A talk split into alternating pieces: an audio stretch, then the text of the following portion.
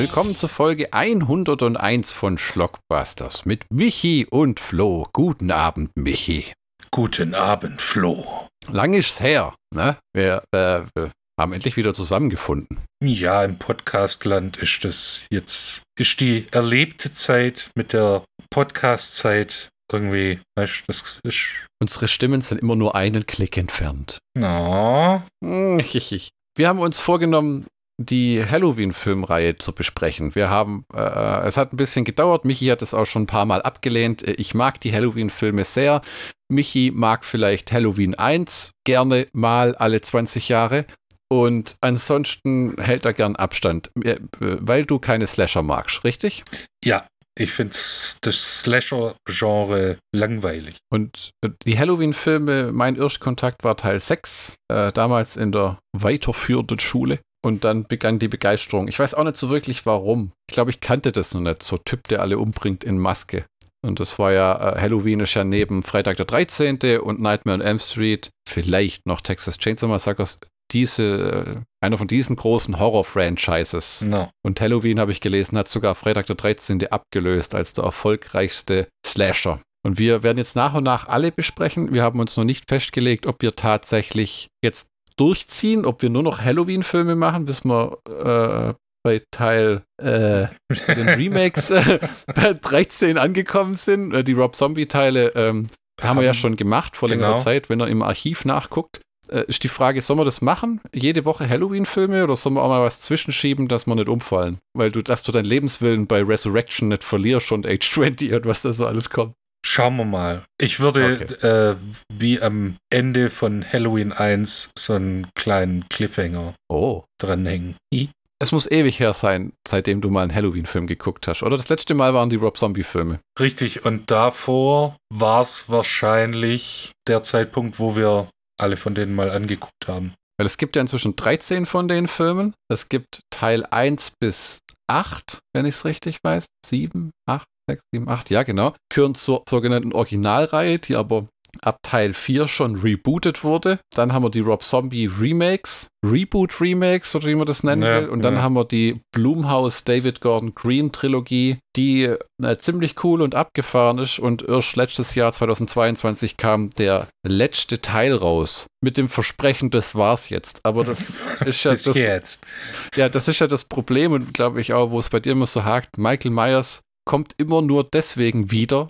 Der maskierte Mörder, der seine Schwester ermordet hat und seitdem einfach Leute umbringt, weil er irgendwie so den Tag am besten rumbringt, weil die Box-Office-Dollars ihn wiederbeleben. Es ist ja, oder? Nee, weil dann hätte ich ja auch ein Problem mit Dracula oder sowas. Äh, das, was, was mich bei Halloween und bei Freitag der 13.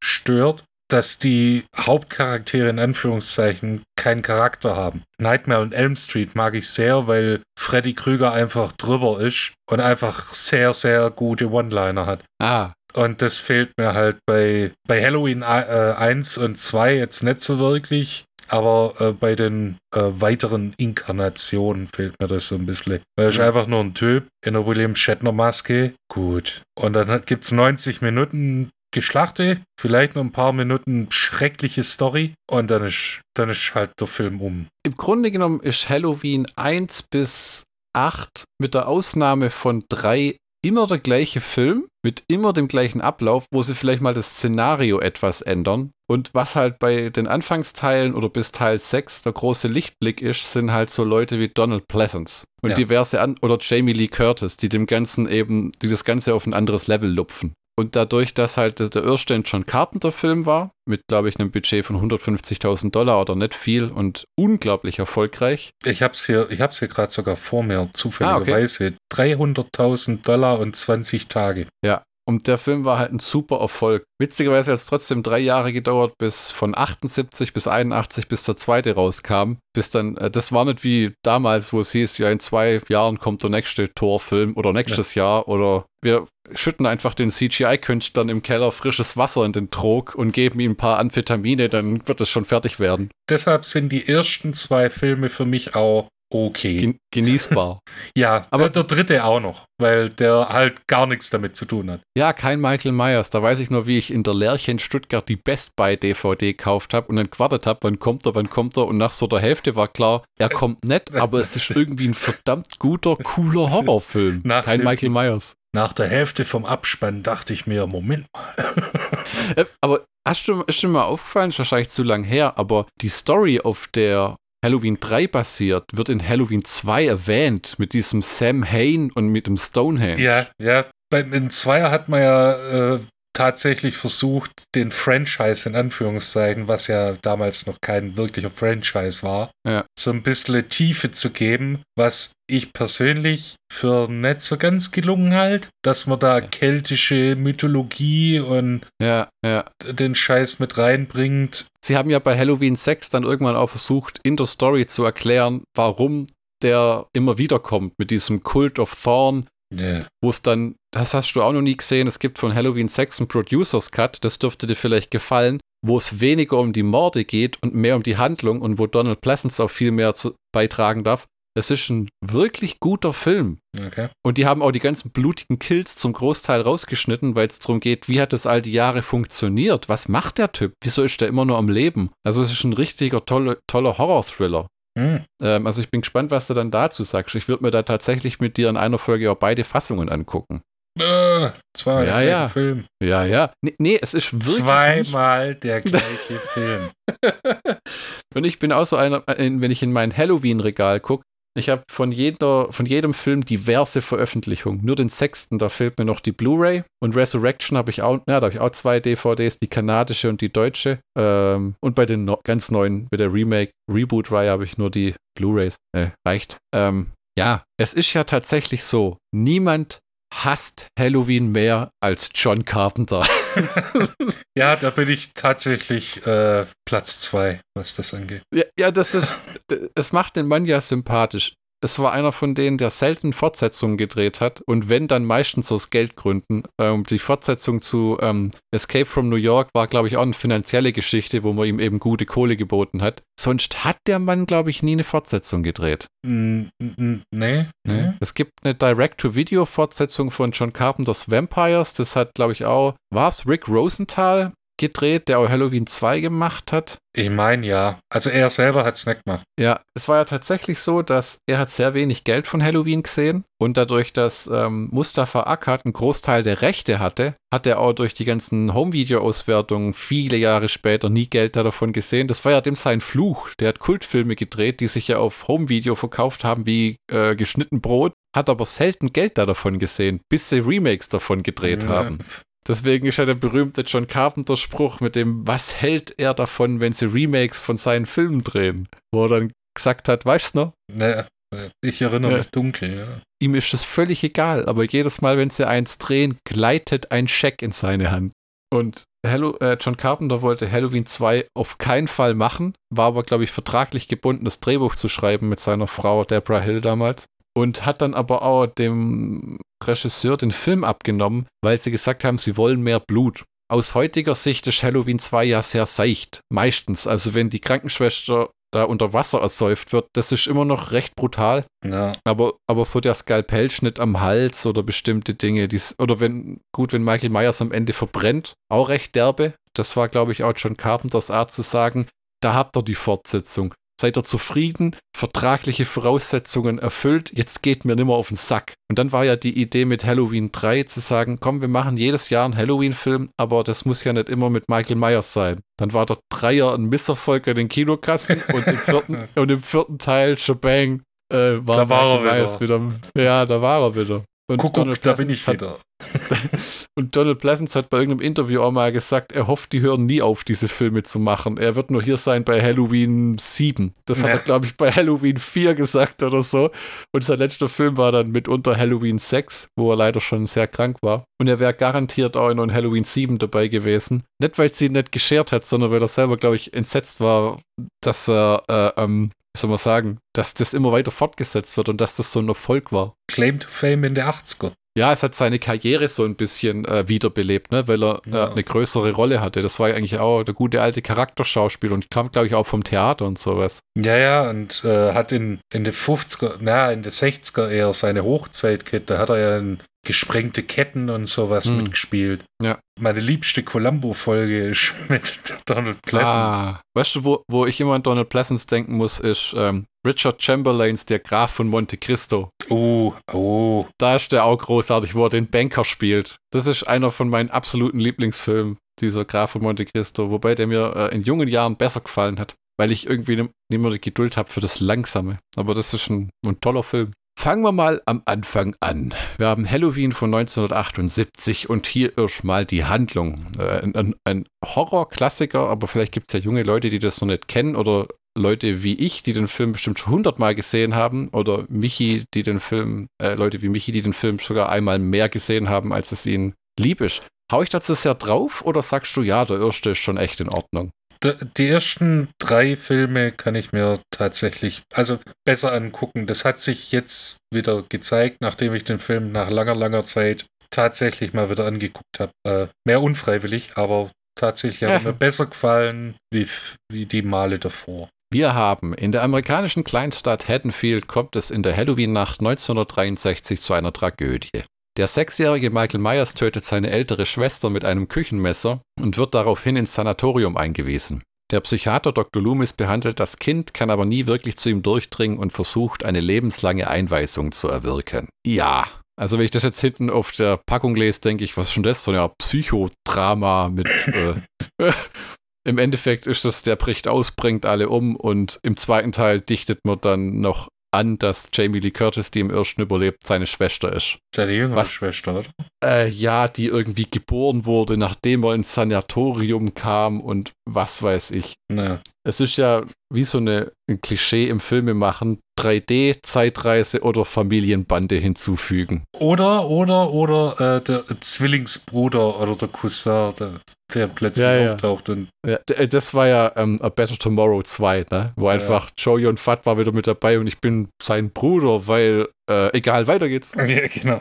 Die deutsche Kinoversion läuft 91 Minuten, die TV-Fassung geht 101 Minuten. Dann haben wir Regie John Carpenter. Zu der TV-Fassung sei noch gesagt, du hast die Kinofassung gesehen, glaube ich, ja, oder? Weißt ja, ja, ja, ja, ja. Weil die TV-Fassung, auch hier nette John Carpenter-Anekdote, und zwar aus vertraglichen Gründen, während Halloween 2 gedreht wurde, wurde für Halloween 1 Szenen nachgedreht, weil Carpenter aus irgendwelchen Gründen eine 100-Minuten-Fassung abliefern musste fürs Fernsehen, weil sie dann, glaube ich, zwei Werbeblöcke mehr reinbekommen haben. So war das halt früher. Und weil er auch gesagt hat, er hat keinen Bock.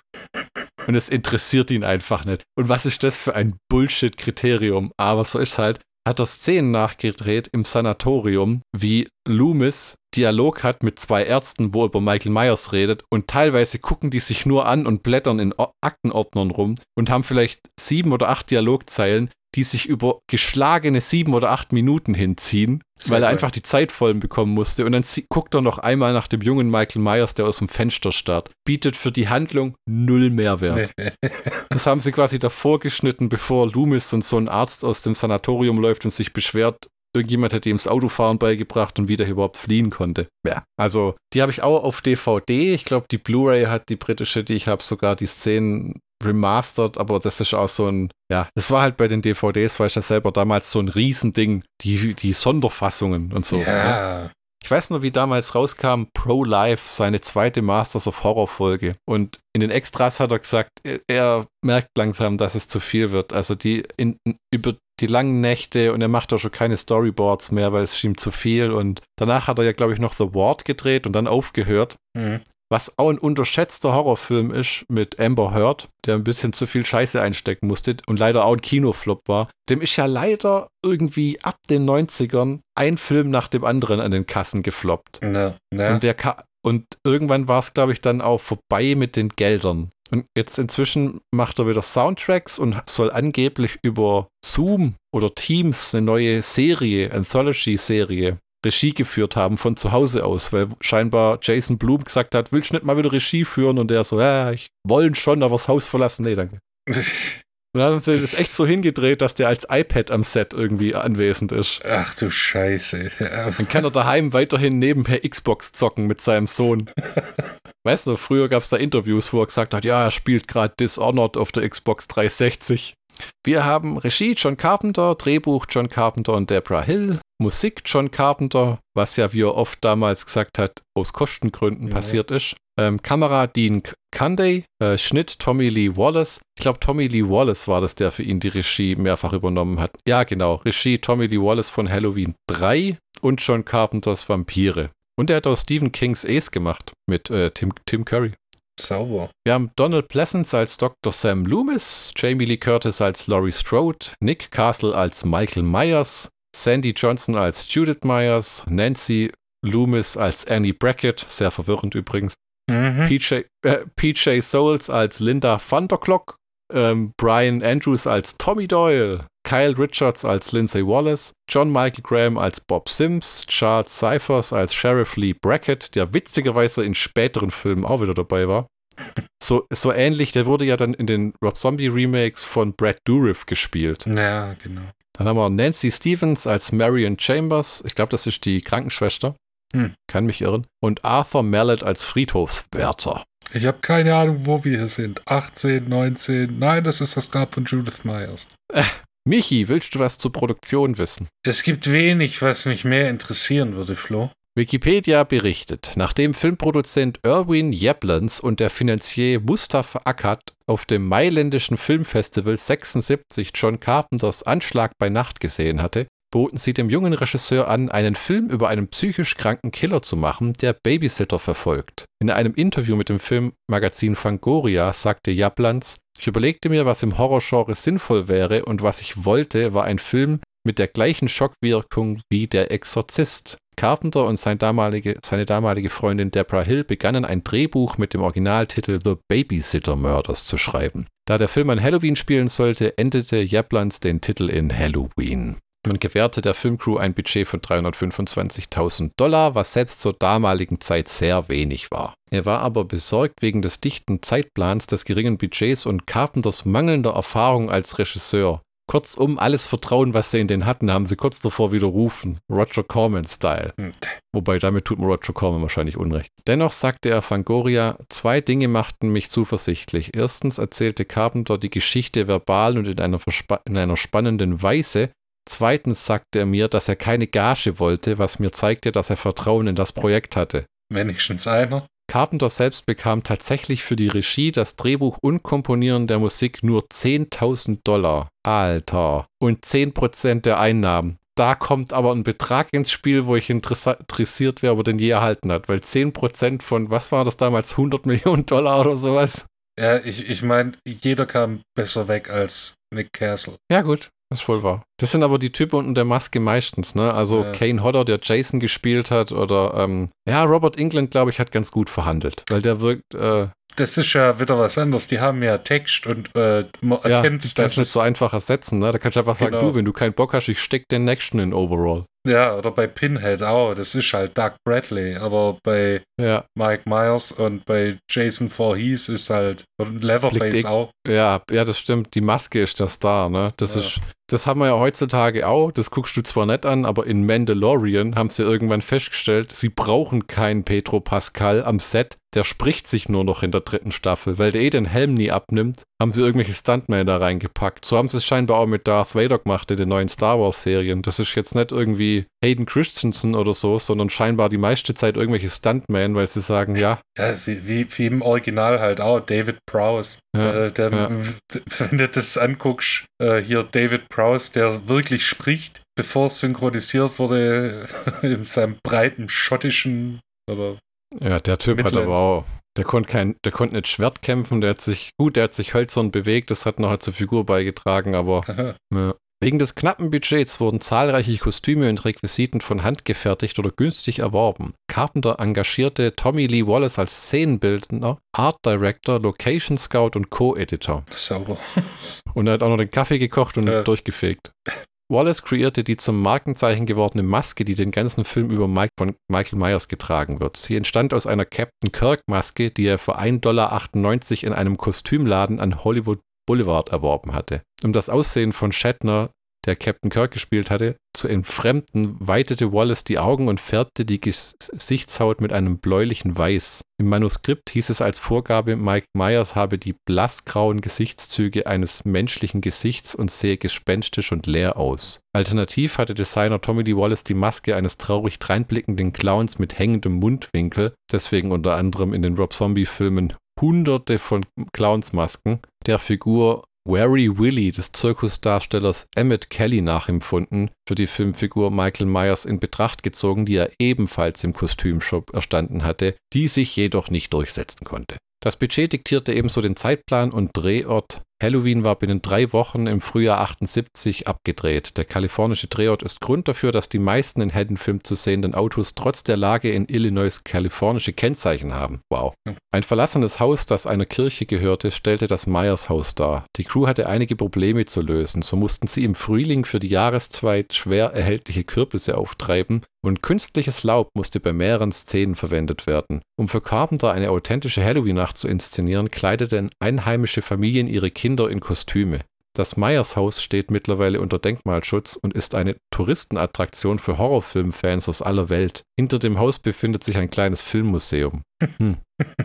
Irgendwie niedlich. Aber ja. warum das nicht? Äh, ähm, ich finde solche Sachen nett, wie auch, dass es den Buchladen von Black Books in London immer noch gibt. Oder dass man irgendwie versucht hat, in Tunesien die Star Wars-Sets am Leben zu erhalten, die, glaube ich, jetzt inzwischen im Arsch sind oder wieder aufgebaut für die neuen Sachen, wer weiß. Na, so kleine Hotspots für Filmfans. Drehbuch. Jablans und Akkad ließen den beiden Autoren Carpenter und Hill größtenteils freie Hand, machten jedoch einige Anregungen. Laut einem Fangoria-Interview mit Deborah Hill wollte Jablans, dass das Skript geschrieben würde wie eine Radiosendung mit Schockmomenten im 10-Minuten-Takt. Zudem erklärten sie, dass das Schreiben nur drei Wochen in Anspruch genommen habe und vieles der Inspiration aus der keltischen Tradition Halloweens erwachsen sei, wie dem Fest von Sam Hain. Obwohl Sam Hain im ersten Film nicht erwähnt wird, versicherte Hill, dass es die Idee war, dass das Böse nicht getötet werden könne. Halloween sei die Nacht, in der die Seelen auf die Lebenden losgelassen werden und so sei die Idee des bösesten Kindes, das je gelebt hat, entstanden. Äh, okay.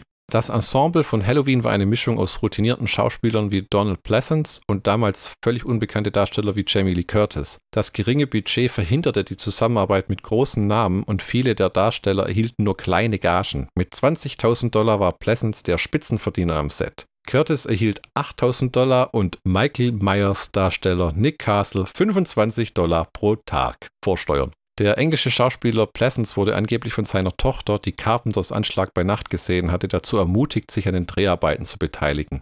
Dem amerikanischen Publikum war Pleasance bereits durch seine Verkörperung des Bösewichts Ernst Stravo Blofeld in James Bond Man lebt nur zweimal bekannt. Über die Besetzung von Jamie Lee Curtis sagte Carpenter in einem Interview, JB Lee war nicht die erste Wahl für die Rolle der Laurie. Ich hatte keine Ahnung, wer sie war. Sie war 19 und zu der Zeit in einer Fernsehsendung zu sehen, aber ich schaute gar kein Fernsehen. Eigentlich hatte er für die Rolle Anne Lockhart, die Tochter von June Lockhart, vorgesehen. Allerdings hatte Lockhart Verpflichtungen anderen Filme gegenüber und konnte nicht. Schließlich engagierten Produzente Jamie Lee Curtis, da sie erfahren hatte, dass ihre Mutter aus Psycho, äh, die aus Psycho bekannte Janet Lee war, wovon sie wichtige Publicity sich erhofften. Ja, ja, in lustigerweise in Halloween Age 20 kommt, spielt, hat ja dann ihre Mutter, Mutter eine Gastrolle.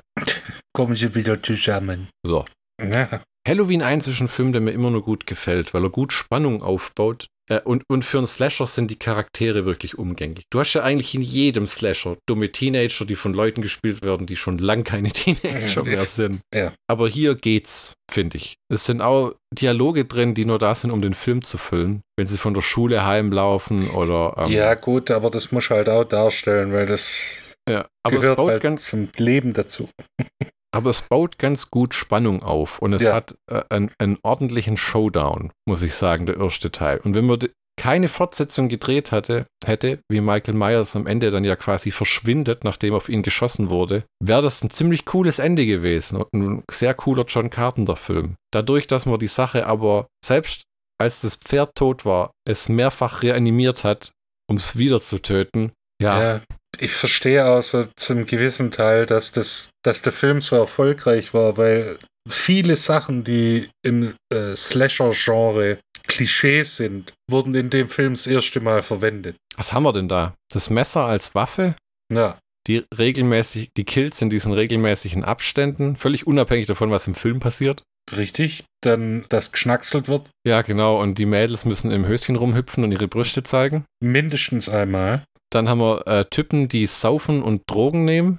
Ja, also richtig. Und eigentlich äh, nur ähm, vögeln wollen. Ja, weil das ist ja so, dass das äh, Männer nur wollen. Ja. ja, und dann haben wir Mädels, die aber eigentlich auch nur vögeln wollen. Deswegen war ja bei Freitag der 13. noch ja dieses, ähm, warum er sie umbringt, war, weil sie einfach Sex hatten, während er soffen ist im, im Teich, der kleine äh. Jason. Was haben wir noch? Dann der, der, maskierte Killer, das war, glaube ich, davor noch nicht so häufig. Nee, Freitag der 13. kam in den 80ern, Nightmare on Elm Street auch. Es war noch nicht, es gab auf jeden Fall, A gab es keine Filmserie und B gab es dieses nicht mit dem, er sagt kein Wort, er hat keine, also Michael Myers hat bis auf Teil 6 im Producers Cut nie wieder irgendeine Hintergrundgeschichte, außer im ersten. Er bringt seine Schwester um, weiß man nicht wirklich warum, kommt in die Irrenanstalt, bricht aus, fängt wieder an zu morden. Ja?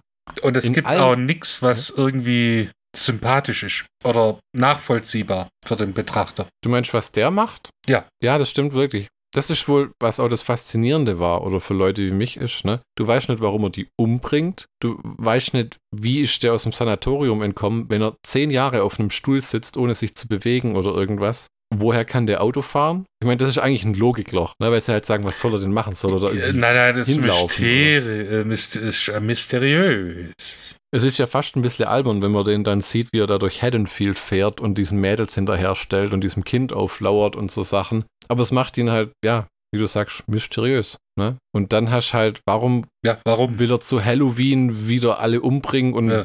wo ist Schluss? Ja. Ja, ich meine, bei Nightmare on Elm Street war das ja ziemlich gut erklärt. Im ersten Teil haben sie ja gesagt, mussten sie es rauslassen, weil damals gab es irgendwelche Kindermorde bei Nightmare on Elm Street. Und da ging es gleich drum, Freddy war eigentlich ein pädophiler Kindermörder. Ja. Und daraus wurde dann nur ein Kindermörder, weil sie das Pädophil nicht vermarkten wollten. Und deswegen haben die Eltern ihn umgebracht. Und es gab Deleted Scenes vom ersten Nightmare on Elm Street, wo sie dann sagen, ursprünglich haben im ersten Nightmare on Elm Street Teil alle, die ermordet werden, hatten Geschwister. Und die Geschwister wurden damals von Freddy missbraucht und ermordet. Und deswegen bringt er jetzt genau die Kinder um. Weil deren Eltern haben ihn ja verbrannt. Das wurde dann ja. spätestens mit Teil 2 auch zu. Ja, äh, hm. Mach halt. Mach weiter. Mehr. Every town has an Elm Street. Tatsächlich, das hat mir auch beim, beim letzten Angucken von Halloween fasziniert, dass es so wenig gebraucht hat, so viel Stimmung zu erzeugen. Hm. Die Musik ist nicht äh, aus, ausufernd, weil halt keine Kohle da war. Deshalb gibt es nur die Halloween-Theme mehr oder weniger. Hm. Dann die, es passiert nicht unsagbar viel, aber hm. es füllt die Zeit trotzdem irgendwie. Du hast wenige, also im Vergleich zu späteren Inkarnationen, wenige, aber effektvolle Kills. Du hast auch die Figur, die nicht viel braucht. Nimm einen großen Typ, dem packst einen schwarzen Overall und ziehst die Maske über, passt schon. Das ist ja auch so ein Mysterium. Du siehst nie sein Gesicht und dann gibt es irgendwie so Aufnahmen, wenn du stoppst, dann siehst du yeah. kurz den Schauspieler, wie er die Maske, die Maske mal runtergezogen wird. Yeah. Ja, ja. Das Geheimnis von Halloween ist wohl das Mysterium. Ne? Das stimmt wohl wirklich. Interessant, da habe ich noch nie so drüber nachgedacht. Dieses, dieses, dass eben nicht jede Frage beantwortet wird. Ja, und, und dass halt, da hatten die damaligen Kinozuschauer mehr Glück, dass diese Slasher-Formeln noch nicht so unsagbar hart ausgelutscht sind. Hm. Weil, ich meine, das war der erste Film in dem Format. Hm. Mit, wo halt in, in, in Farbe und der halt auch wirklich gut war. Ja, ne? also der, der auch qualitativ hochwertig ist. Und ja. dann kam der ganze Rotz. Gott bewahre, wie viel es da gibt, ne? The Prowler. Ich blicke hier auf meine DVD von Cheerleader Camp. Die ganzen Freitag der 13. Filme sind ja eigentlich mehr oder weniger totaler Trash.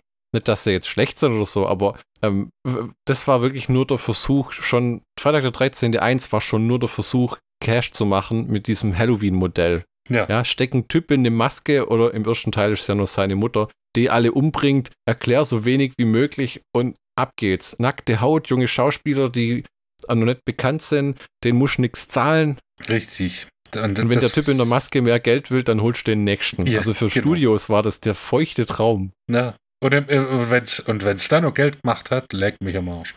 Das Verrückte ist ja, dass heutzutage diese Reihen Texas Chainsaw Massacre lebt immer noch. Wobei die schon, hm, der letzte war richtig schrottig, der auf Netflix kam. Nightmare on Elm Street ist mit dem Remake ist die Reihe eigentlich gestorben. Genauso wie Hellraiser. Da hat, ja, genau, aber da gibt es komische Ideen. Also bei Halloween, das haben sie gut gemacht. Die ist die einzige Slasher-Reihe, die noch lebt. Und die neuen drei Filme, ich würde ehrlich behaupten, der Halloween von 2018 gefällt dir, den zweiten wirst du beschissen finden und beim dritten sagst du, du fandest die Idee nett, aber das müsstest du jetzt auch nicht gesehen haben. Also Bei das, alle- was ich bei 80 Prozent davon sehe.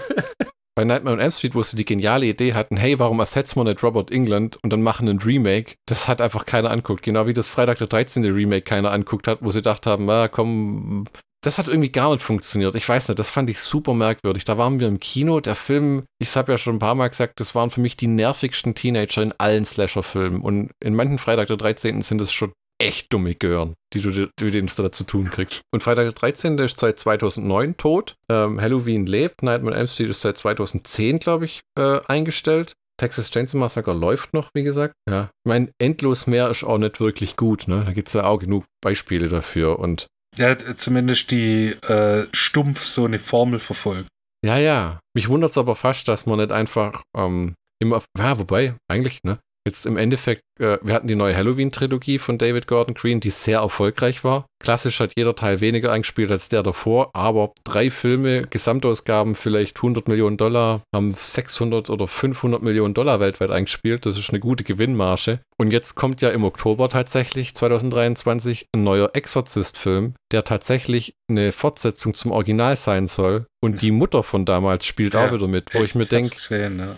Ja, das, ich kann mir überhaupt nicht vorstellen, was das geben soll. ja, und es gab ja auch nicht Exorzist 2 und Exorzist 3. Ja, und erscheint, es, es wirkt ja momentan, wie wenn man Linda Blair kontaktiert hätte und die gesagt hat, da bin ich jetzt inzwischen drüber. Ja, zu Ich Recht. brauch's nicht mehr, danke. ich meine, die hat ja auch mehrfach gesagt, der erste Teil war ein traumatisches Erlebnis für sie, auch wegen den ganzen sexuellen Handlungen, zu denen sie gezwungen wurde in dem Film. Na, und nicht wusste, was es war und hat ja für den zweiten Teil einen, ich glaube, 10 Millionen Dollar verlangt und bekommen und hat gesagt, ich werde das Make-up nimmer tragen, sucht euch eine andere und das war dann eine Stunt-Schauspieler, äh, ein Stunt-Double oder so. Ja. I- i- Würdest du das Exorzist Fortsetzungsding angucken? Es- irgendwie juckt das gar es nicht. hat 15 Jahre gebraucht, bis ich mir den Exorzisten tatsächlich mal in Gänze angeguckt habe, weil das immer noch einer der gruseligsten Horrorfilme ist, die ich persönlich kenne. Hm. Und ich habe äh, wirklich nettes Bedürfnis da weiter. Also äh, Exorzist 2, 3, okay, die habe ich anguckt, die sind gut, je nachdem welcher Cut, aber äh, ich brauche da keinen neuen, wirklich. Vor allem das Verrückte ist ja, die haben ja gleich drei produziert. Ja, ja, klar, Halloween-Dingern. Ja, weil wenn, dann mach kleine Trilogie draus. So nach dem Motto, die nächsten 500 Millionen Dollar. Aber ich weiß nicht. Ich blicke dem sehr skeptisch entgegen. Einfach, weil ich mir nicht, weil ich mir denke, wer ist da das Zielpublikum dafür? Ich meine, der Originalfilm ist ein Klassiker. Ja. So. Ja. Ne? Ich meine, Halloween kannst du einfach machen, neuen. Steppt den Typ wieder in die Maske und leg los. Was machst du denn hier? Ja, mal gucken, was Pazuzu diesmal so treibt. Aber der dritte Exorzist mit, glaube ich, Gregory Hines, oder nee, nicht Gregory Hines, wer ist ähm, der ist verdammt abgefahren. George C. Scott. Ja, Das ja, ist ein ja. sehr, sehr guter, nicht nur Horrorfilm, sondern Film, weil George C. Scott eine wahnsinnige Performance abliefert. Mit einem durchgeknallten Brad Dourif, glaube ich auch. Ja. Den hätte ich auch gerne mal noch auf Blu-ray, aber der ist relativ teuer. Zurück zu Halloween. Ich hätte uns mal die Trivia-Bits. Ja? Weißt du, was mich ein bisschen, äh, wenn ich jetzt so drüber nachdenke? Der zweite Halloween ist gar kein Halloween. Heißt, er spielt nicht an Halloween. Ja, sondern am Tag danach. Richtig, das müsste ein Allerheiligen sein, oder? Äh, All, äh, weil Halloween ist ja All Hallows Eve. ähm, da steht, am 31. Oktober gefeiert wird, fällt Halloween in manchen Bundesland mit dem Reformationstag und damit einem gesetzlichen Feiertag zusammen. Ja. Unmittelbar auf den Spuk folgt mit Allerheiligen ein ebenfalls teilweise gesetzlich vorgeschriebener Feiertag. Ja, Richtig. recht hat er. Ha! Hätten wir das Ding Allerheiligen-Tag nennen Ja, richtig. Aber ich fand die Idee cool, den zweiten nahtlos an den ersten anzuknüpfen. Wobei, Tatsächlich, ja. wobei aus dem ersten und dem zweiten ein großer Film werden. Ne? ja. So ein bisschen wie man Drei Stünder. Früher hatten Fernsehserien ja immer 20 Episoden oder mehr und heute macht man ja meistens 10 oder sogar nur 8, Na, wenn man eine fortlaufende Handlung erzählt. Also es ist wie eine Horror, äh, wie eine Halloween-Miniserie sozusagen im Endeffekt. die man binge-watcht. Ja, wäre es nicht geckig, wenn es Halloween 3 wäre, das spielt dann noch danach, wie Jamie Lee Curtis im Krankenwagen wegfährt dann geht es nochmal weiter, wo alle einfach nur so müde sind. Das, das habe ich mir, das habe ich mir beim Angucken immer gedacht. So, äh, bei, vor allem im Zweier war das, wo erschossen wird. Nee, zuerst, nee, das war im ersten Teil. Zuerst die Nähnadel ins, äh, in den Hals. Und dann siehst du im Hintergrund, ich bin wieder da. Okay, dann bekommt er einen Messerstich in die Brust. Dann äh, kauert Jamie Lee Curtis in dem Zimmereingang. Und dann siehst du im Hintergrund, grüß Gott, ich bin wieder da. Dann wird er sechsmal abgeknallt von Dr. Loomis. Und dann ist er weg. Daher, mir kam die ganze Zeit, why won't you die? so, das ist mittlerweile auch ein Klischee, aber das, ich hätte mir gewünscht, dass Jamie Lee Curtis sagt, Are you fucking kidding me? Dir wird, glaube ich, der 2018er Film sehr gut gefallen. Da macht die nämlich Jagd auf Michael Myers. Ich weiß, ich hab's. Mit, no, ich mit hab einer die, Winchester. Ich habe die Trailer gesehen. Ja, das ist dieses Übernatürliche, ne? dass man ihn nicht töten kann. Ja, aber Nähnadel. Okay. Messer. Okay. Sechs Schüsse mit einem Revolver. Einfach mal. Uff. Ah. Man hat ja, man hat ja irgendwann aufgehört, das zu erklären. Ne? So im Halloween 4, er ist wieder da. Wie fängt es an? Am Anfang von Halloween 4, da habe ich auch schon Leute sagen hören, das wäre eigentlich auch wieder ein Reboot, weil es beginnt wieder in einer psychiatrischen Anstalt. Aber am Ende von zwei ist dann nur noch ein schwarzes Stück Kohle. Ja. Also, ja. da kannst du den höchstens noch einmal umdrehen, um ihn gut durchzubrennen zu lassen auf Ja. beiden Seiten. Aber, Also, so wie er ausgesehen hat, war er gut durch. Ja, aber im, im vierten ist er dann am Anfang wieder im Sanatorium, wo er verlegt wird. Das war quasi einer der ersten Soft-Reboots der Filmgeschichte. Oder der jüngeren Filmgeschichte, ne? Will ich mal behaupten. Ähm, der Film Halloween hat an den Kinokassen umgerechnet, äh, äh, umgerechnet, hat 47 Millionen Dollar eingespielt. Im Jahr 2008 beliefen sich die Einnahmen umgerechnet auf 150 Millionen US-Dollar. War also ein unglaublicher Hit. Das war ja damals das Ding. Also bei Nightmare on Elm Street Net, das war eine schmerzhafte Geburt mit vielen Krediten. Aber Texas Chainsaw Massacre und Halloween waren beides so Filme, die halt von ominösen Quellen teilweise finanziert wurden und so viel Geld eingespielt haben, dass keiner wirklich damit gerechnet hat. Na, Überraschungserfolge, ja. Das ursprüngliche Drehbuch mit dem Titel The Babysitter Murders sah vor, dass sich die Ereignisse über mehrere Tage erstrecken. Es war eine Budgetentscheidung, das Drehbuch so zu ändern, dass alles am selben Tag spielt. Dadurch wurde die Anzahl der erforderlichen Kostümwechsel und Drehorte reduziert und man entschied sich, dass Halloween die gruselige Nacht des Jahres die perfekte Nacht sei, um die Handlung stattfinden zu lassen. Okay. Die Absicht von John Carpenter mit der Figur des Michael Myers war, dass das Publikum nie in der Lage sein sollte, eine Beziehung zu ihm aufzubauen. Ah, da wären wir wieder bei mysteriös. Ja, die Geschichte basiert auf einer Erfahrung, die John Carpenter hatte, während er die psychiatrische Abteilung eines, Hosp äh, eines Krankenhauses besuchte. Carpenter begegnete ein Kind, das ihn anstarrte mit einem Ausdruck des puren Bösen, das ihn entsetzte. okay.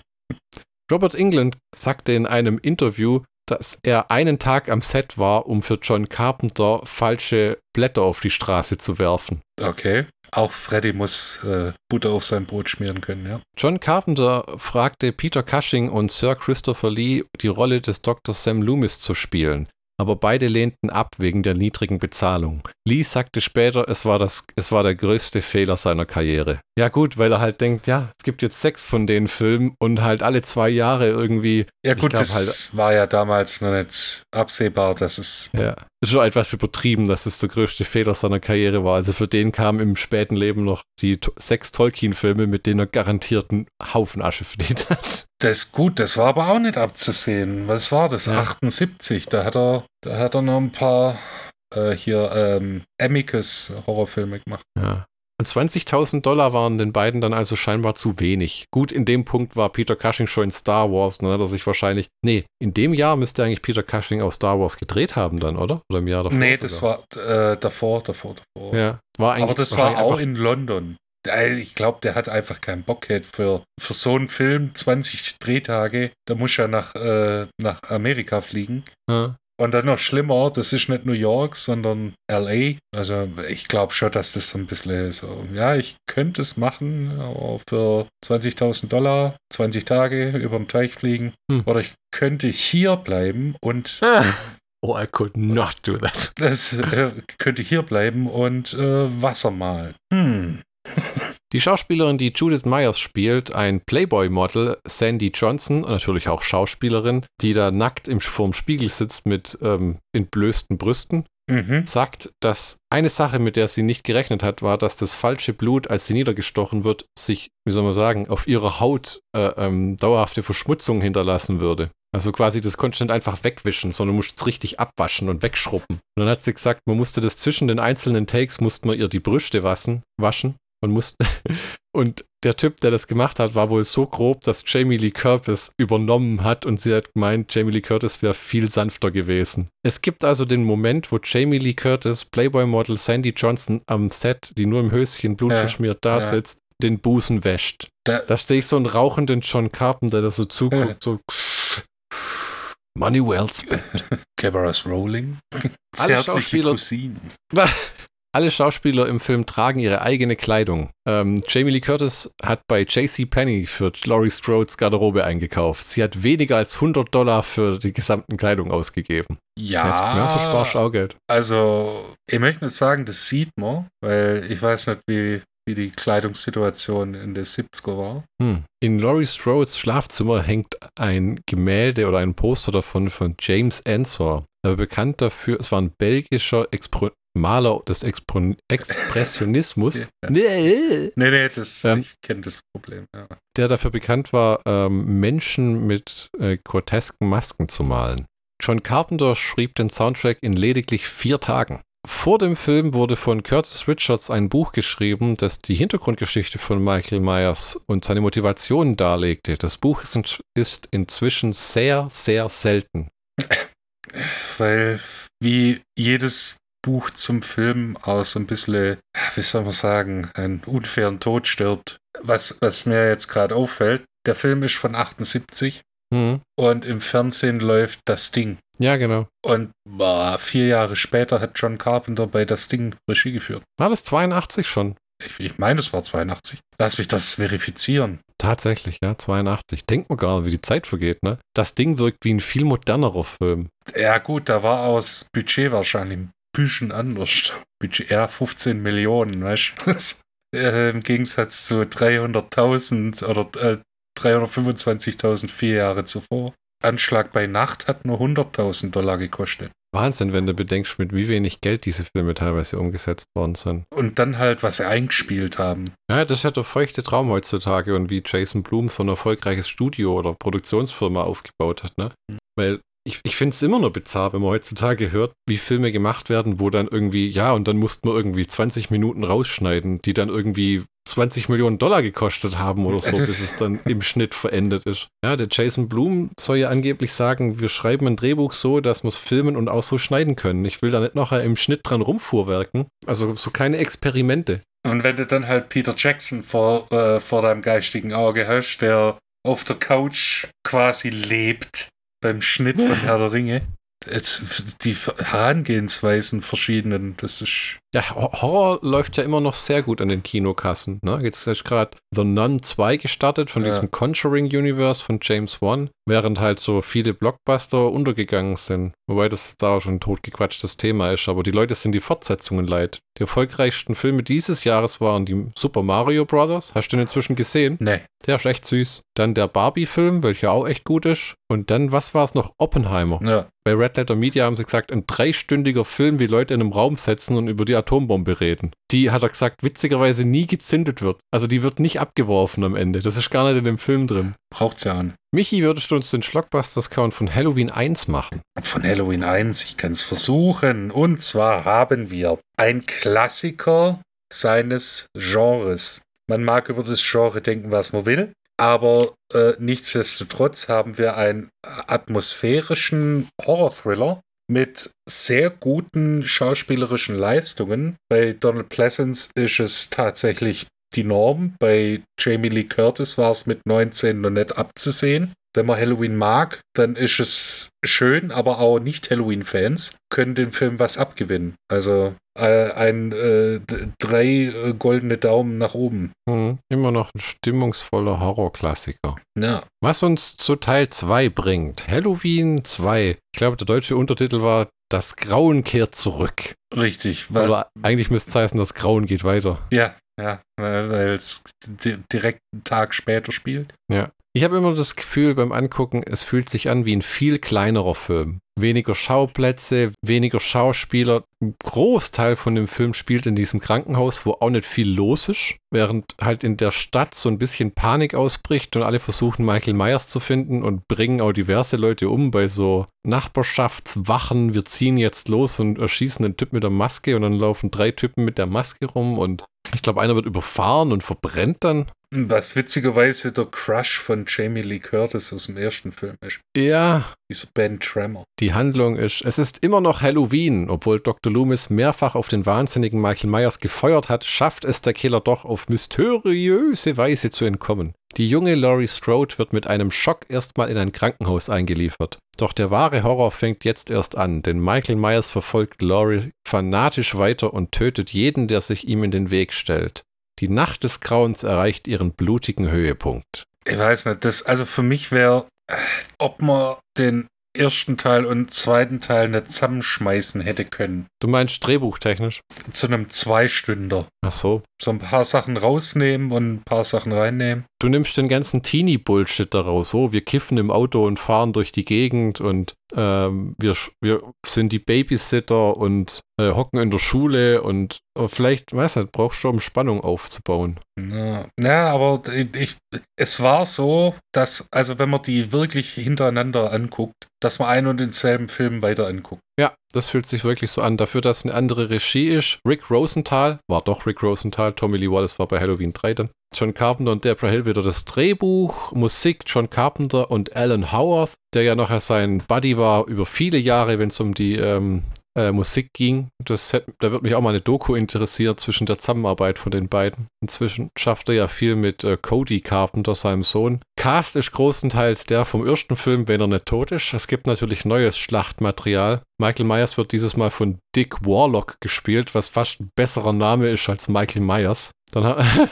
Dann haben wir Hunter von Lear als Deputy Gary Hunt, Lance Guest als Jimmy Lloyd, Nancy Stevens als Marion Chambers, das ist die Krankenschwester, die auch noch in Age 20 und in Halloween Kills mitspielt. Pamela Susan Schopp als Karen Bailey, Tawny Moyer als Jill Franco, Anna Alicia als Janet Marshall und noch diverse Leute, die hauptsächlich da sind, um draufzugehen. Die immer dann draufgehen, wenn es ums Draufgehen geht.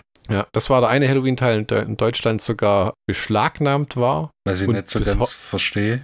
Ich glaube, das war, weil in den 80ern mit dem VHS und Home-Video langsam hat man versucht, Gegenwehr zu leisten gegen Gewaltverhelligung, die zu Hause auf dem Videorekorder Einzug erhält. Wobei 81 hatte in Deutschland noch nicht jeder Haushalt einen Videorekorder. Das kam vielleicht eher Ende der 80er, wo es die Dinger dann beim Aldi und beim Lidl verkloppt haben. Für 200 Mark oder so.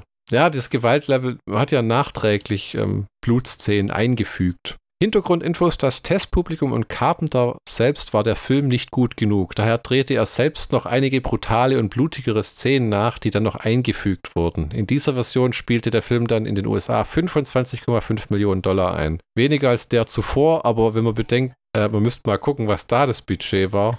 2,5 Millionen US-Dollar. Holla die Waldfee. Äh, The fuck? Das ist so äh, das Siebenfache vom ersten Teil. Ne? Ja, und man sieht's Kann, halt nicht wirklich. Kannst, nicht wirklich, vor allem der Film. Ich hätte eher gedacht, dass der Film billiger war, ne? Aber es ist wahrscheinlich der Klassiker. Donald Pleasance hat wahrscheinlich gesagt, ich hätte gerne eine Null bei meinem Gehalt hinzugefügt an der richtigen Stelle. Jamie Lee Curtis wird auch nicht mehr für 8000 Dollar angetanzt sein. Nick Castle hat wahrscheinlich gesagt, könnte ich vielleicht 35 Dollar am Tag haben? Und haben gesagt, boah, oder ohne Büchse Tut mir leid, Cola. kann man echt nicht machen. Also ich, ich verstehe dich und ich würde wirklich dir gerne noch mehr zahlen, aber was soll ich sagen? Äh, ich finde einen anderen Affen, der die Maske trägt und rumschwankt. Ich hätte gerne 50 Dollar und, und eine Dose Cola. Warme Mahlzeit. Schon bitter, dass sie den ersetzt haben, aber gut. Ja gut, vielleicht wollte er auch oder konnte er auch nicht. Laut Originalskript sollte der Film anstatt im Krankenhaus in einem Hochhaus spielen. Wir hatten mehr so eine Stirb-langsam-Sache im Kopf. Also. Yippie Michael Myers. Was? das könnte ich mir jetzt überhaupt nicht vorstellen. Aber auch, ich weiß nicht, über den Film gibt es auch nicht wirklich viel zu sagen, weil die Handlung wird weitergeführt. Ja, es ist so, so Loomis sucht immer noch Michael Myers, hat aber wenig Erfolg. Jamie Lee Curtis ist logischerweise im Krankenhaus. Ja. Es ist ja immer schön, wenn Horrorfilme der Logik folgen und nicht der Dummheit. Ja, ja. Weil meistens geben sie sich der Dummheit hin, weil wir brauchen halt, pass auf, es muss einer sterben, wir brauchen hier Brüste, hier muss eine Autoverfolgungsjagd sein. Gab's? Ja, doch, gab Brüste. Die Krankenschwester, die mit dem anderen Typ badet. In, in der Blubbertherapiebanne, Richtig. was irgendwie nett aussah. Also die Wanne. Ja, schön groß. Und was passiert sonst noch? Also der Alltag in diesem Krankenhaus ist wahnsinnig öde. Also bei Jamie Lee Curtis passiert eigentlich gar nicht viel. In den letzten 20 Minuten flüchtet sie im Krankenhaus vor Michael Myers, der munter durch die Stadt läuft und irgendwelche Leute killt und auch gefühlt das halbe Krankenhaus ausradiert, bevor er sich zu Jamie Lee Curtis durcharbeitet. Und dann diese Krankenschwester erwähnt bei Dr. Loomis dann noch, ach übrigens, es gibt eine geheime Akte, in der steht, dass Michael Myers der Bruder ist von Jamie Lee Curtis. Das ändert alles. Ja, ja, und dann, oh mein Gott, und dann bedroht Dr. Loomis einen Polizisten mit einem Revolver und schießt die Scheibe kaputt im Auto, wo du denkst, wenn das Konsequenzen hätte, dann wärst du aber auch im Knast im nächsten Teil, Nee. oder? Aber der Bulle geht ja eh drauf und damit sind die Zeugen Ja, weg. richtig. Überlebt die Frau? Ja, die über. Ja, doch, Die überlebt, ja. Äh. Die wird einmal ermordet in Age 20 später und dann ein zweites Mal in Halloween Kills. ja, klar. Weil alle guten Todesszenen sind zwei. Das, Nee, weil tatsächlich die neue Halloween-Trilogie schließt direkt an Halloween 1 an. Die ignoriert alle Teile danach und macht die auch nimmer zu Geschwistern. Und okay, also dann wird auch Halloween 2 nicht Teil des Kanons. Nein. Halloween 2 ist nicht der direkt nach dem Okay. Nee, nee, klar, gibt Sinn, ja. Ja, ja. Das sind halt so Hardcore-Fan-Dinger, wo sie gesagt haben, aber nein, man kann doch nicht und äh. Es ist halt ein bisschen, also, es ist nicht offensichtlich, dass man Halloween 2, der auf die, der auf Halloween 1 basiert Hm. und ohne Halloween 1 auch nicht so arg viel Sinn macht. Also das ist wirklich eine Fortsetzung, die braucht den ersten Film. Weil sonst Ja. weißt du ja gar nicht, was abgeht. Das ist ja einer der großen Nachteile, ne? Es gibt ja diese, diese wunderbaren Spruch von Stan Lee, behandle, wenn du irgendwas machst, jedes Comicbuch wie jemandens erstes Comicbuch. Ja. Soll heißen, egal ob du Patterson und Findus Teil 3 schreibst, Iron Man 4 oder Halloween 2, führt die Charakter so ein, dass jemand, der die anderen Teile nicht gesehen hat, rafft, was passiert. Ja, und das ist hier Wenn du, ein netter Fall. nee, wirklich nicht, weil ich weiß gar nicht, ob die Mythologie von Michael Myers nochmal ausgebreitet wird. Sonst laufen immer irgendwelche Pfleger den Floh entlang oder irgendjemand und sagt, hey, er hat seine Schwester ermordet. Äh, Und anscheinend ist er Teil eines okkulten, einer okkulten Sekte, Ja, ja. die sich Sam Hayden, einer alten keltischen Tradition. Ah, doch, stimmt, das ist da drin im Auto, wird's erwähnt, ja, wo sie rumfahren, Michael My äh, Dr. Loomis und die Krankenschwester. Und dann kommen Mike Myers und äh, Dana Carvey ins Bild und machen und dann kommt eine Rückblende. Nee, zuerst äh, fahren sie nebenher, äh, mein Herr, geben Sie sich bitte die Kugel. und dann singen sie die Bohemian Rhapsody. Ein bisschen wird zu der Michael Myers äh, Mythologie hinzugefügt und zwar wird erklärt, dass Michael Myers Eltern während seinem Psychiatrieaufenthalt an oder in einem Autounfall gestorben sind. Ja. Mich hätte ja interessiert, was am Ende von Halloween 2 passiert, als äh, Jamie Lee Curtis in dem Krankenwagen wegfährt, während Mr. Sandman, Bring Me a Dream läuft. So ein Abdämmern Den- in den Wahnsinn. Dass sie sich dann selber eine Maske überzieht. Ach so. ja, ja. Ja, ich meine, das wird ja nie wieder erwähnt. In Age 20 ist sie einfach eine Lehrerin, die an so einem Privatcollege oder was das ist unterrichtet, aber so egal. In 2018 Halloween wird gut aufgearbeitet, was aus ihr wurde und es ergibt auch viel mehr Sinn. Und da sitzt sie sich an den Tisch und sagt erstmal vorm Vorspann, das Ja, ist passiert. wie bei den Resident Evil Filmen. Mein Name ist Alice. Ich habe für die Umbrella Corporation gearbeitet. Wo so eine genervte Bila Oder Synchronsprecherin so einen Text vorliest wie, ah, Wie wenn sie Ah. einen Anruf gekriegt hätte. Nummer 5. Wirklich. Okay, das ist bisher passiert. Ich greife natürlich krass vor, aber trotzdem, Jamie Lee Curtis war nach dem zweiten Teil ja und Age 20 nochmal in Resurrection dabei. Wo sie ja in Resurrection widerrufen haben, dass sie in Age 20 Michael Myers killt. Äh, Resurrection war das in dem Haus, gell? Ja, Mit, mit, ähm, Kameras. Ja, genau. Und ähm, wie heißt er? Ähm, nicht Exhibit, Buster Rhymes. Ja, genau. Und da hat sie ja einen Gastauftritt am Anfang, wo sie stirbt. Und für den hat sie zwei Millionen Dollar kassiert.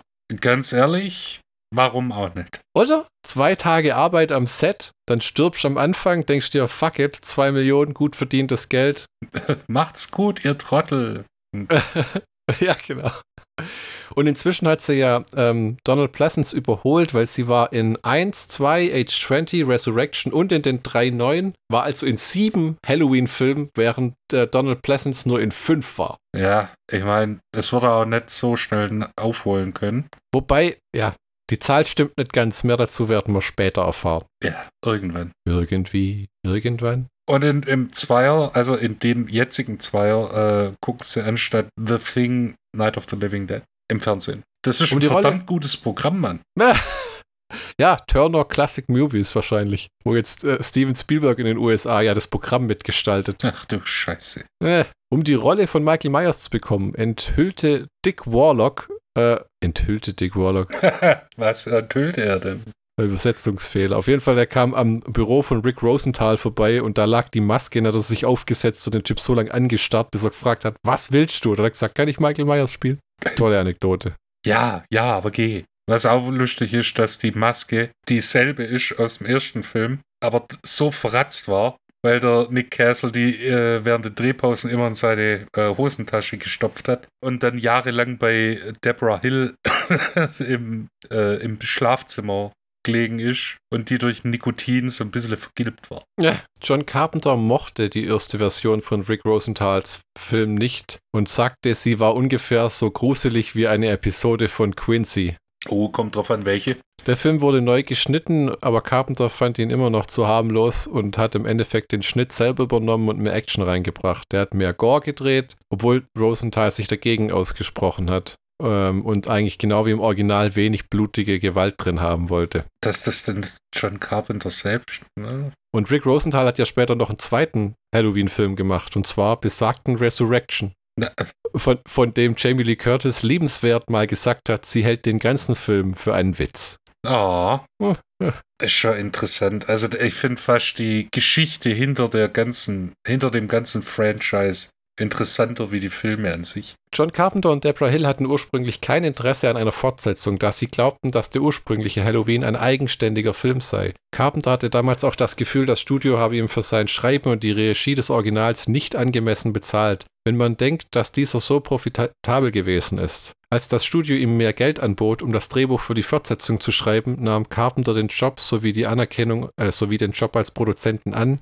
damit er das, was er für sein geschuldetes Gehalt hielt, zurückerhalten konnte. Okay, ja. Äh, zu, und dann steht drin, zugegebenermaßen erhielt Carpenter dafür ein beträchtliches Backend-Gehalt, also Einnahmenvergütung. 10% von 47 Millionen ist jetzt nicht Pfennige. Ja, aber ich weiß auch nicht, wie das ausgezahlt wird. Ja, ja, das ist die, in den USA sind sie ja angeblich dafür bekannt, sich darum zu drücken. Deswegen wollte Peter Jackson ja die Hobbit-Filme ursprünglich nicht machen, weil scheinbar der New Line Cinema Studiochef ein Jahrzehnt die Kohle nicht rausgerückt hat. Und es sind ja kurz bevor die Hobbit in Produktion ging, konnten sie die Klage beilegen, weil es für Peter Jackson da ja irgendwie um, keine Ahnung, 5% von dreieinhalb Milliarden ging. Das ist halt eine saftige Summe. Da gehst du auch ein paar Jahre ins Gericht. Ja. Kevin Smith hat das auch mal erzählt. Das ist gang und gäbe in Hollywood, dass man sich schlecht rechnet und behauptet, die Filme hätten kein Geld eingespielt, um Steuern zu vermeiden. Er hat gesagt, sie mussten auch die Weinsteins mal einer Buchprüfung unterziehen, weil die die einfach nicht bezahlt haben. Also, und da gibt es ja das Lieblingsbeispiel, das ich da immer bringe, ist David Prowse, der ja auch Gewinnbeteiligung an Star Wars hatte tatsächlich, die nie ausbezahlt wurde. Okay. Weil, weil sie halt auch wussten, der Typ hat nicht das Geld, um fünf Ja. Jahre gegen äh, George Lucas zu klagen. Da, das machen sie ja gerade immer noch so mit diesem Actor Strike, wo Bob Iger von Disney und die Studiobosse gesagt haben, wir machen das so lange, bis ihr obdachlos seid. Was ja auch absolute Arschloch-Methoden Ja, sind. ja. Und wenn du dann liest, Bob Iger verdient im Jahr ein zweistelliges Millionengehalt dafür, dass er einen fucking Bürojob hat. Das ist eine Schweinerei. Schlicht Ja, und ergreifend. Ich glaube, es war entweder 26 oder 36 Millionen Das- Dollar kriegt er im Jahr. Das, das eine macht das andere nicht besser. Ne? Aufgrund mangelnder Ideen entwickelte sich das Drehbuch jedoch nicht so gut, wie Carpenter dachte, und er erklärte, dass das Einzige, was ihm beim Drehbuchprozess geholfen hat, ein Sixpack Budweiser am Tag war, was dazu führte, dass er ein minderwertiges Drehbuch mit schlechten Entscheidungen der Charaktere ablieferte. Später nannte er Halloween 2 eine, eine Abscheulichkeit und einen schrecklichen Film. naja, so schlimm ist es auch wieder nicht. Nee, aber tatsächlich das Einzige, was, was ich dem Film vorhalte, ist, dass er keinen Sinn macht, wenn man den ersten Film nicht gesehen hat. Man merkt halt immer, wenn jemand nicht wirklich mit Leidenschaft dahinter ist, sondern weil er das Gefühl hat, er muss irgendeinen Vertrag erfüllen. Ne? Auch wieder unser Lieblingsbeispiel, Frank Zappa, Vertrag mit Warner Brothers, die kommen an die Tür, er sagt, warte, geht in den Keller, holt fünf Alben, nimmt da und verpisst euch und sagt mir, was kostet es, zurückzukaufen. Es waren vier. ah, vier, okay. Oh, auch der Film hatte eine, ein begleitendes Buch veröffentlicht, was sogar zum Bestseller wurde. No. Oh, hat es nicht, äh, äh, oh, wie heißt er? Warte, warte, warte. Jack Martin geschrieben? Dennis Etchison als Jack Martin. Ja. Ah, ist ein Pseudonym. Oh. oh, Fun Fact: Dick Warlock war der kleinste Michael Myers in der gesamten ja. Filmserie. Sie wollten den Film in 3D drehen, aber es war viel zu teuer an dem Zeitpunkt. Und Nachtszenen bei 3D konnten sie sich nicht vorstellen. Ja, 80er und 3D. Hm. Im Gegensatz zu anderen Slasher-Filmen wie Freitag der 13. oder, oder Blutiger Valentinstag ähm, hat die MPAA sich nie bei den Halloween-Filmen eingemischt, um weniger Gewalt zu verlangen. Okay. Man hat kurz darüber nachgedacht, David Lynch die Regie zu übergeben. Das hätte der doch in 100 kalten Wintern nicht gemacht. Ich glaube, der hätte nur lachend aufgelegt oder einfach aufgelegt. Oder wenn dann richtig in die Vollen gegriffen. Hat er an dem Punkt Dune schon gemacht? Dann hätte er vielleicht gesagt, ja genau, scheiß auf mich, warum mache ich jetzt nicht auch nur Halloween 2? Kackt mir doch einfach den Rachen runter und denkt und erwartet, dass ich mich auch noch bedanke. Dana Carvey hatte tatsächlich einen Gastauftritt in dem Film. Äh. Wirklich? Mal Bilder suchen. Ah, tatsächlich, ja. Das ist ja verrückt, was es alles gibt. Und danach hat er mit Mike Myers, da, da, haben sie sich kennengelernt und danach dann äh, die Wayne's World Filme gedreht, ne? Wer hat sich kennengelernt? Dana Carvey und Michael Myers. Mike Myers. Bei Halloween 2? Ja, ich meine Mike Myers, der als Messerstecher. Ach so. jetzt habe ich es verstanden. Komm, so schlecht war er jetzt nicht. Nee, das war, das war ein 2 äh, pluser Gag. Halloween 2 und 1 sind gute Filme. Der zweite Teil knüpft nahtlos an den ersten an und ist genau das, was man will, wenn man eine Fortsetzung zu einem Film will, der einem gut gefallen hat. Ohne dass man versucht, das gleiche nochmal abzuliefern oder irgendwie abzuändern, großartig. Alles, was danach kam, war Abklatsch und draufgesetzt. Zumindest bis zu der neuen Remake-Reihe. Aber 4 und 5 sind keine wirklich guten Filme. 6, da waren schon die Weinsteins am Werk und die ja legendär bei Children of the Corn und Pinhead Sequels rausgeschissen haben, wo überhaupt gar keine Rolle gespielt hat, wie hochwertig die sind, sondern es ging darum, allem voran die Rechte zu behalten, weil sie sonst die Kohle nicht mehr einspielen könnten mit den Wiederaufführungen Homevideo und allem und den Fortsetzungen. Schon merkwürdig, aus welchen Gründen manchmal Filme gedreht werden. Ne? Michi, hättest du uns sogar einen Schlockbusters-Count für Halloween 2? Wie gesagt, ich probiere es. Halloween 2 ist quasi der feuchte Traum jedes Fortsetzungsfans, vorausgesetzt der vorausgegangene Film ist in deinem Ballpark, also du magst den Film. Der Film macht wirklich, wirklich, wirklich, ich kann es nicht oft genug sagen, nur Sinn, wenn du entweder den ersten Film wirklich gut kennst, wirklich magst oder gerade erst angeguckt hast. Ansonsten bist du ein bisschen verloren. Hm. Also eins und zwei sind auch die einzigen Halloween-Filme, die nur Sinn ergeben in der äh, Chronologie. Hm. Ab drei ist egal. Da kannst du einen rausziehen und einfach wegwerfen, ja. wenn dir nicht gefällt. genau. Wir haben wirklich eine Fortsetzung und auch wieder schauspielerische Leistungen. Von Jamie Lee Curtis sieht man ein bisschen wenig, weil es halt der Story geschuldet ist. Dafür rastet Donald Pleasance aus und ballert mit seinem Revolver in einem Polizeiauto rum. Es ist kein eigenständiger Film und deshalb schmiert er so ein bisschen ab im Gegensatz zum ersten Teil. Nichtsdestotrotz mhm. im Konglomerat mit 1 mhm. tatsächlich, es macht Sinn. Ja, noch keine Apokryphen, aber definitiv der Anhang. Ja, Genau, die, die Halloween Appendices. Lass uns doch in der nächsten Folge weitermachen mit Halloween 3, ja. was ja wie ein Urlaub ist von Michael Myers. Richtig, es ist wer, wer ein Halloween-Film, aber es ist dann doch auch kein Halloween-Film. Ja, Season of the Witch. Was jetzt für uns cool wäre, wenn sie alle drei Halloween-Filme was anderes gemacht hätten, dann äh, ja. hätten wir mehr Entspannung. Richtig. aber da das Leben gnadenlos und unfair ist, Warum soll es im Podcast anders sein? Richtig. Man darf die Leute bei der seichten Unterhaltung nicht zu sehr in die Traumwelt entführen. Genau. Dann, wir hören uns bei der nächsten Folge von Schlockbusters. Danke fürs Zuhören. Wir hoffen, ihr hattet etwas Spaß. Und äh, ja, wie sagt der Michi? Auf Wiederhören.